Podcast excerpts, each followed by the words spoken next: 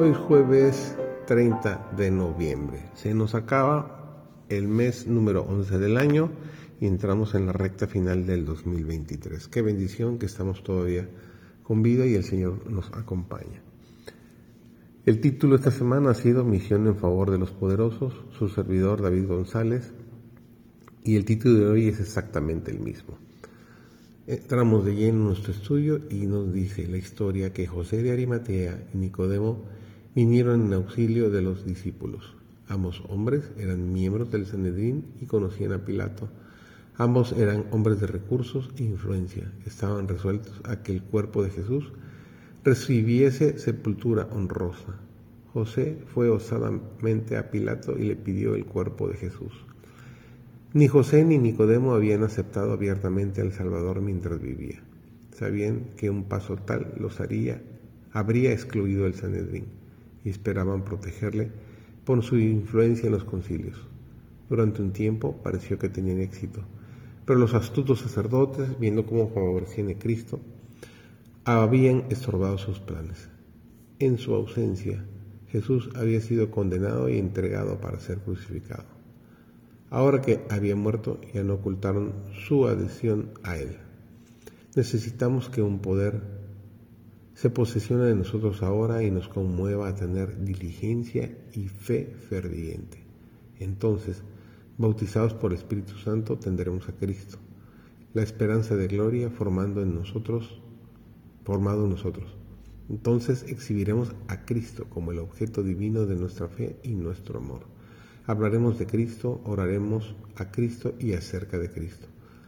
Alabaremos su santo nombre, presentaremos ante el pueblo sus milagros, su abnegación, su sacrificio propio, sus sufrimientos, su crucifixión, su resurrección y su ascensión triunfal. Estos son los temas inspiradores del Evangelio para despertar amor y fervor intenso en cada corazón. Necesitamos nosotros mismos tener una viva relación con Dios a fin de enseñar a Jesús a otros. Entonces podremos transmitir la viviente experiencia experiencia personal de lo que Cristo es para nosotros, por experiencia y fe. Hemos recibido a Cristo y con fervor divino podemos hablar de aquello que es un poder que reside en nosotros. La gente debe ser atraída a Cristo, debe darse prominencia a su eficacia salvadora. Los que verdaderamente aprenden sentándose a los pies de Jesús, descubren las preciosas gemas de verdad pronunciadas por nuestro Salvador y discernirán su significado y apreciarán su valor. Y el hacerse más humildes y estar dispuestos a ser enseñados, su comprensión se abrirá para descubrir las cosas maravillosas de su ley, pues Cristo las ha presentado en forma clara y precisa. Si solo comprendiéramos cuán diligentemente trabajó Cristo para sembrar la semilla del Evangelio, trabajaríamos incansablemente repartiendo el pan de vida a las almas moribundas. Captemos el espíritu del gran Maestro, aprendamos del amigo de los pecadores cómo ayudar a las almas enfermas de pecado. Su corazón siempre se conmovía con la angustia humana.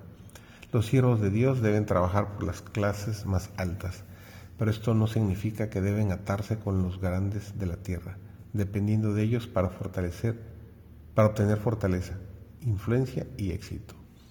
El Señor muchas veces inclinará los corazones de los que están en posiciones de responsabilidad para otorgar favores al pueblo que guarda los mandamientos de Dios. Pero cuando los siervos de Dios lo abandonan para buscar el reconocimiento de los hombres de la tierra, cambian el poder por la debilidad.